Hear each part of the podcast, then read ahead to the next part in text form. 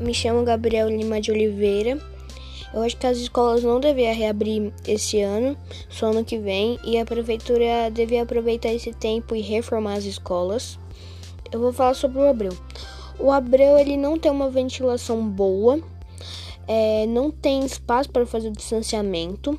São dois banheiros só, que é para menino e para os meninos.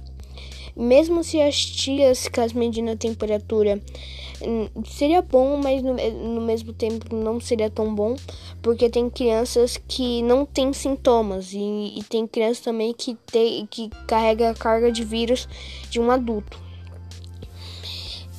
Então aí, se, se, essas crianças que não têm sintomas de uma carga de um adulto, elas fossem para a escola infectasse as crianças e tem crianças que moram com os avós. Então ela ia infectar os avós e os, os hospitais e voltaria a ficar cheio.